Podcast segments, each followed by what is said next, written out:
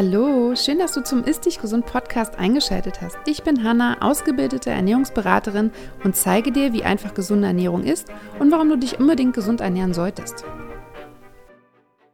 Hallo und herzlich willkommen zu einer neuen Folge vom Ist Dich Gesund Podcast. Heute ist Dienstag und es gibt wie immer eine neue Folge für dich.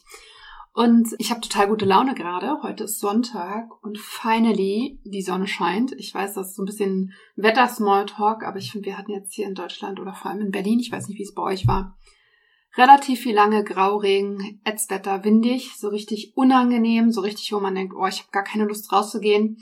Ich äh, muss ja trotzdem jeden Tag raus wegen dem Hund und tut auch total gut. Wenn man dann mal draußen war, merkt man das auch.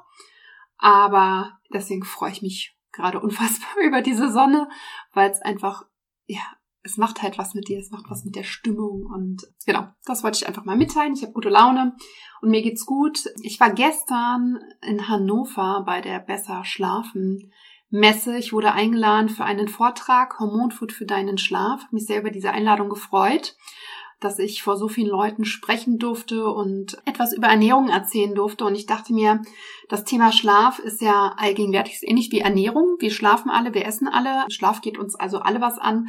Und mir ist auch in der Vorbereitung zu dem Vortrag aufgefallen, dass, oder nicht aufgefallen, sondern ist mir einfach nochmal bewusst geworden, dass wirklich viele meiner Kunden ein Thema mit dem Schlafen haben und Schlafschwierigkeiten haben. Also ab irgendeinem Punkt es ist immer so, dass es entweder Einschlafschwierigkeiten gibt oder Durchschlafschwierigkeiten oder viele morgens nicht aus dem Bett kommen oder wie auch immer. Und das ist ein großes Thema.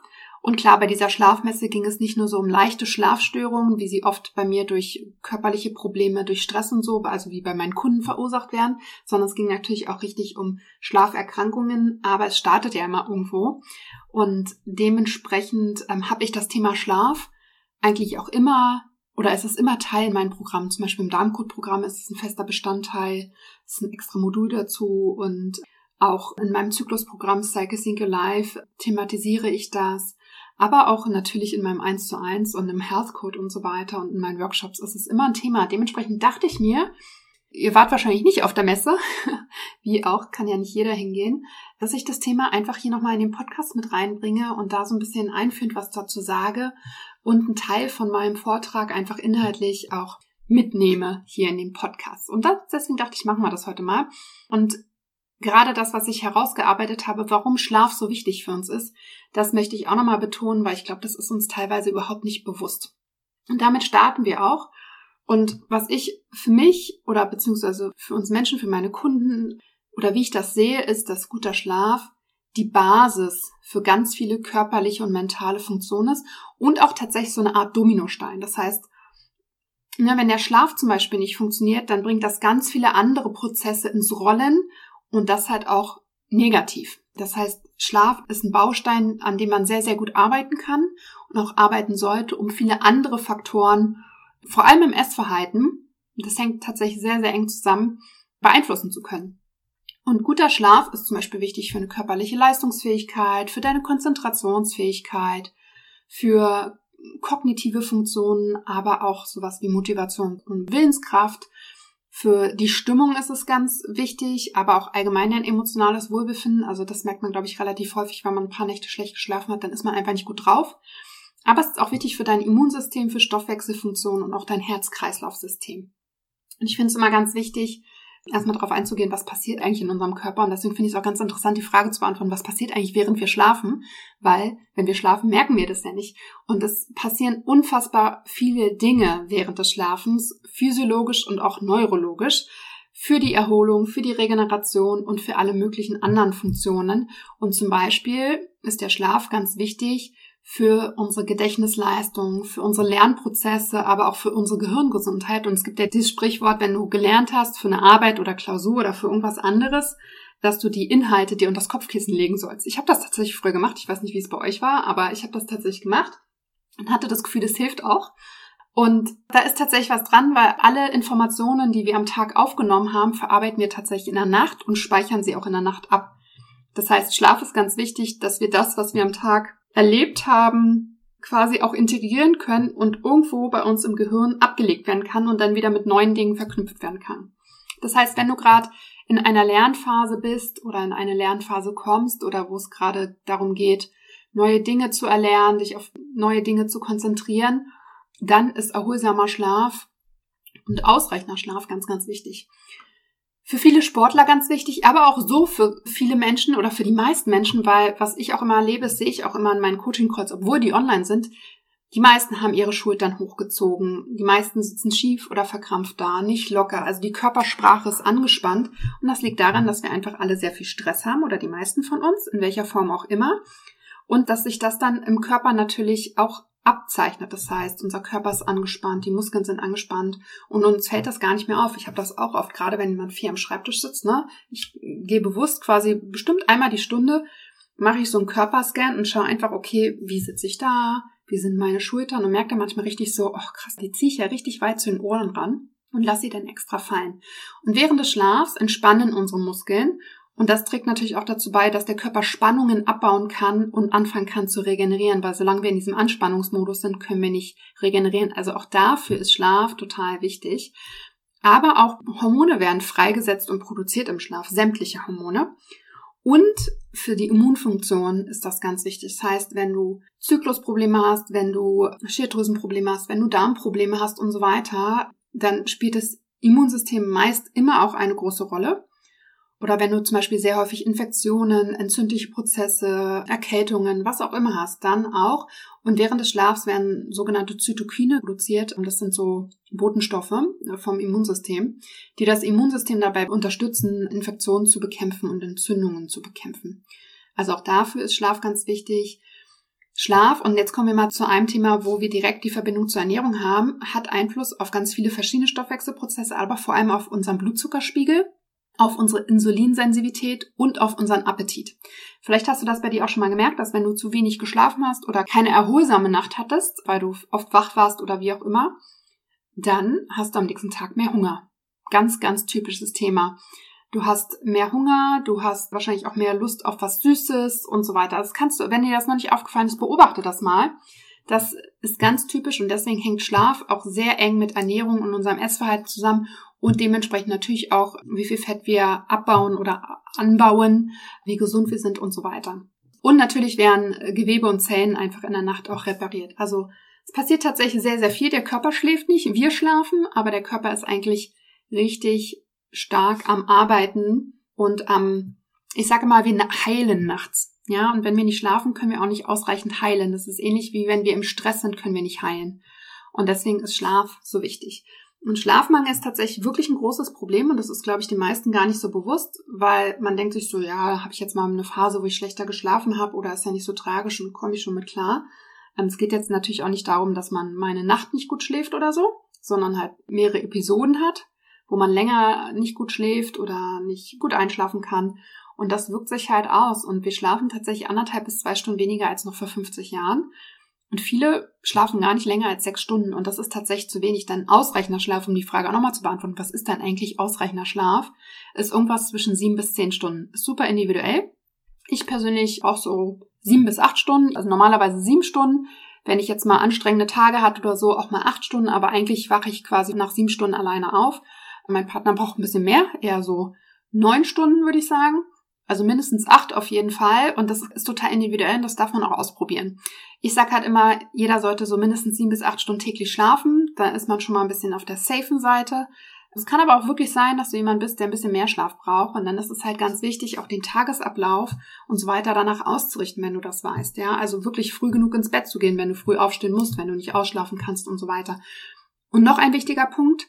Wir können erstens Schlaf nicht nachholen. Das heißt, wenn du zu wenig geschlafen hast und dann planst, einen Mittagsschlaf zu machen, ist es zwar super, den Mittagsschlaf zu machen, auf jeden Fall, aber dein Körper muss den Schlafmangel, deinen individuellen Schlafmangel, erstmal kompensieren. Dann werden trotzdem Prozesse ablaufen. Das heißt, du kannst das quasi nicht ausgleichen.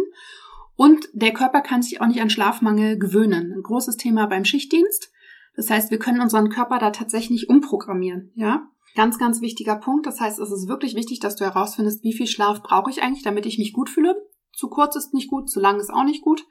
Einfach mal ein bisschen ausprobieren und die Einschlafphasen, also wenn du weißt, du musst jeden Morgen um sieben aufstehen, dass du halt quasi spätestens um 0 Uhr ins Bett gehst oder dann mal um 23 Uhr ins Bett gehst oder mal um 22 Uhr ins Bett gehst und schaust, wie geht es dir damit und wann geht es dir eigentlich am besten. Ja?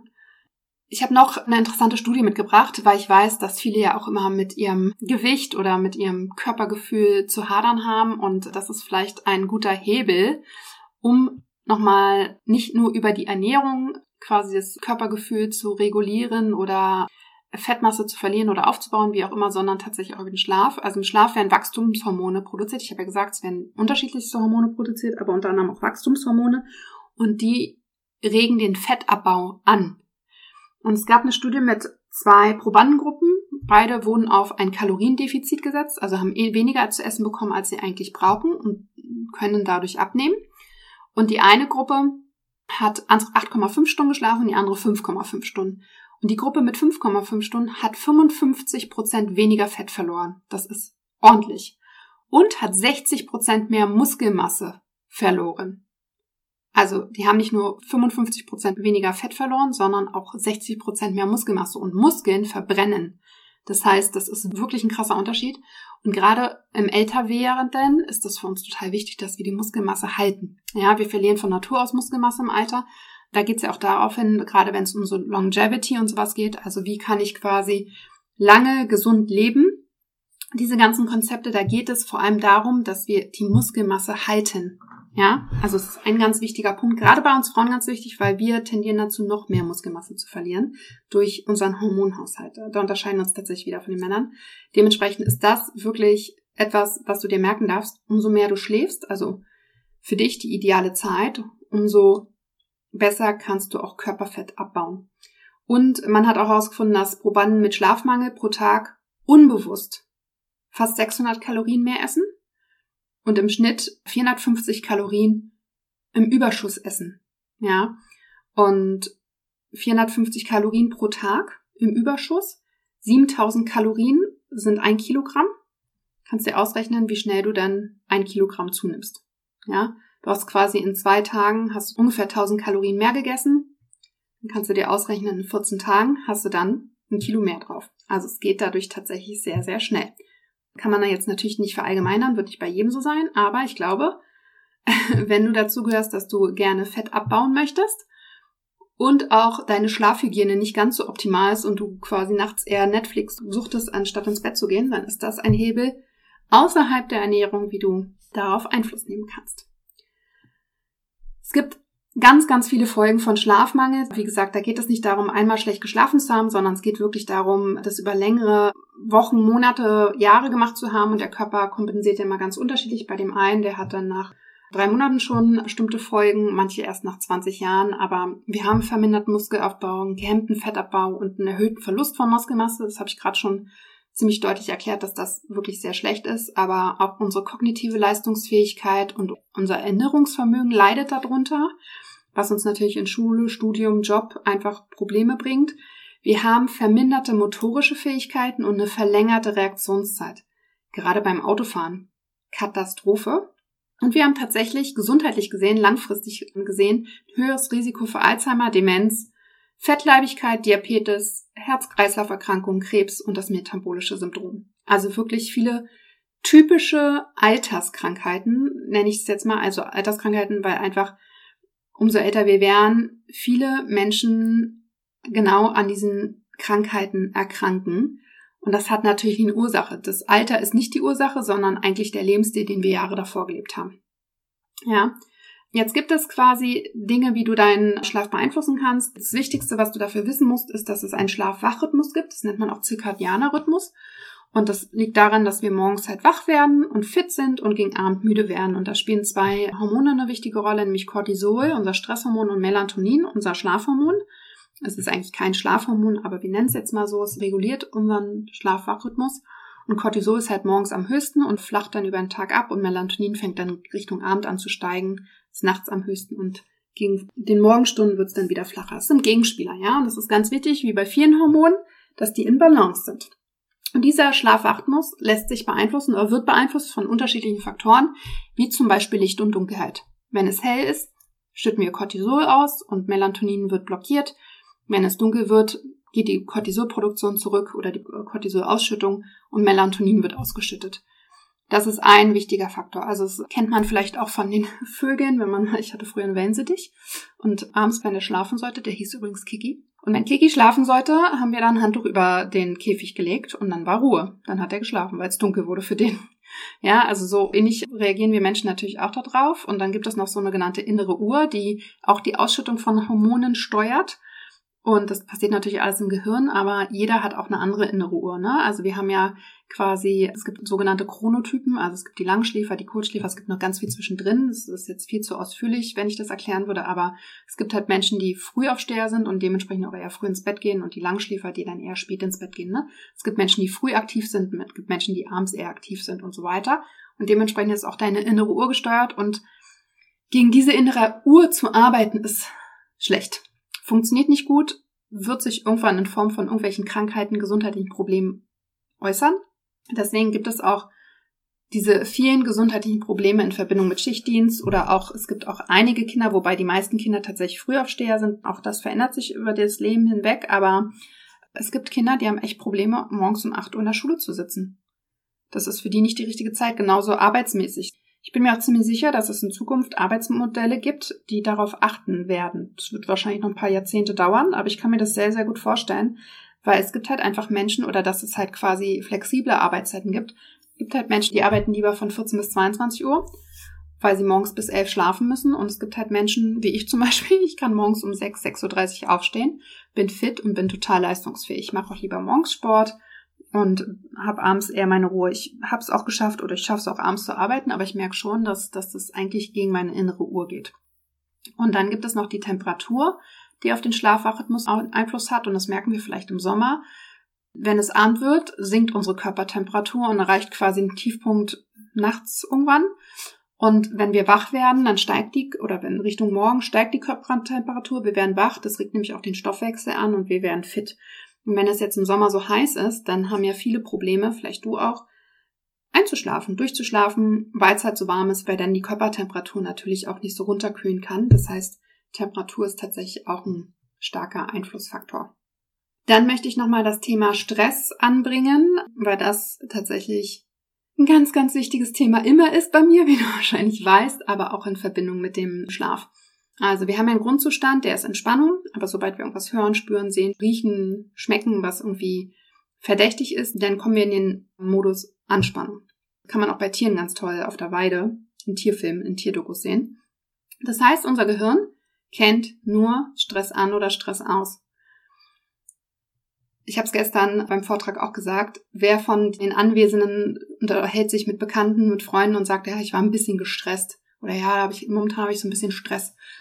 Ein bisschen Stress gibt es nicht. Sobald wir Stress haben, laufen im Körper immer dieselben Prozesse ab. Auch wenn du das für wenig Stress empfindest, ist es für den Körper Stress. Der Körper kennt nur Stress an oder Stress aus. Was anderes gibt es für den Körper nicht. Es gibt keinen Zwischenmodus. Hm? Wenn wir Stress haben, laufen immer dieselben Prozesse ab. Und wenn wir keinen Stress haben, dann auch.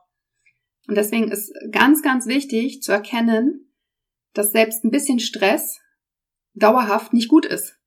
Ja, also Stress ist ein wichtiger Zustand in unserem Körper, lebensnotwendig. Aber du solltest halt immer wieder in die Anspannung gehen. Das heißt, wir haben Stress oder wir haben keinen Stress. Und bei Stress werden halt Stresshormone ausgeschüttet, die uns dann in diesen Fight-of-Flight-Modus versetzen und ganz viele Körperfunktionen aktivieren oder deaktivieren. Zum Beispiel die Verdauung wird zum Großteil deaktiviert, die Pupillen weiten sich, die Atmung verändert sich, der Blutdruck verändert sich, also die Muskeln werden plötzlich, der Blutzuckerspiegel steigt weil die Muskeln mit Energie versorgt werden müssen. Also passieren ganz, ganz viele Dinge. Und das Wichtigste zu wissen ist, dass sobald du halt Stress hast, egal wie viel du meinst, du Stress zu haben, steigt der Cortisolspiegel. Und Cortisol ist der Gegenspieler von Melatonin. Jetzt bist du abends, keine Ahnung, sitzt du auf der Couch und dein Handy piept dauerhaft wegen WhatsApp, Instagram, was auch immer. Und dann hast du Stress.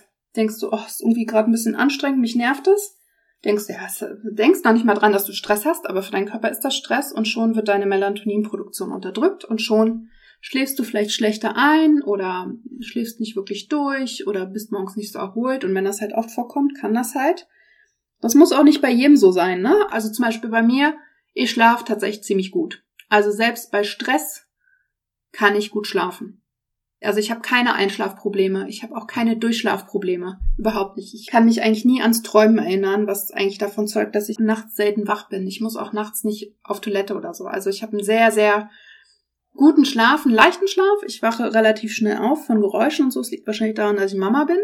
Wo es war schon immer so ein bisschen so. Aber ich habe das zum Beispiel nicht, dass Stress meinen Schlaf so krass beeinflusst. Ich merke aber deutlich, wenn ich abends, und darauf komme ich auch noch zu sprechen, eine Blaulichtblockerbrille aufsetze, und damit Fernseh gucke oder am Handy bin oder am Laptop bin, dass ich deutlich schneller müde bin. Also dass ich viel früher müde bin als normalerweise und auch früher ins Bett gehen würde. Folgen von Stress, wenn das oft passiert sind. Einschlafprobleme, Durchschlafprobleme, eine schlechte Schlafqualität und einfach auch zu wenig Schlaf. Und wir haben ja das Problem mit dem Blutzuckerspiegel, dass immer wenn Cortisol ausgeschüttet wird, auch der Blutzuckerspiegel steigt und der Blutzuckerspiegel fährt dann halt einfach Achterbahn und dadurch haben wir Heißhunger. Im Heißhunger treffen wir die falschen Lebensmittelentscheidungen Jedenfalls meistens. Es ist ein Notzustand für den Körper. Dagegen anzukommen ist ganz, ganz schwierig. Und der Blutzuckerspiegel rast erst nach oben und dann wieder nach unten. Ne, die Achterbahnfahrt, die dann nach unten geht. Und auch dieses nach unten, also ein zu niedriger Blutzuckerspiegel, ist halt ein Notzustand für unseren Körper und führt dazu, dass wieder Cortisol ausgeschüttet wird und der Blutzuckerspiegel wieder steigt. Also bist du halt hundertprozentig in dieser Blutzuckerachterbahn, was eine Katastrophe nicht nur für dein, also für diesen Schlaf ist, sondern auch für ganz viele weitere Themen. Das heißt ganz wichtig, dass du deinen Blutzuckerspiegel stabil hältst, aber auch, dass du einfach auch die Produktion von bestimmten Nährstoffen, Vitaminen, Hormonen in deinem Körper unterstützt, um am Ende ausreichend Melatonin zu produzieren. Ja, das ist auch ein Punkt, der ganz, ganz wichtig ist. Dementsprechend, was brauchst du dafür?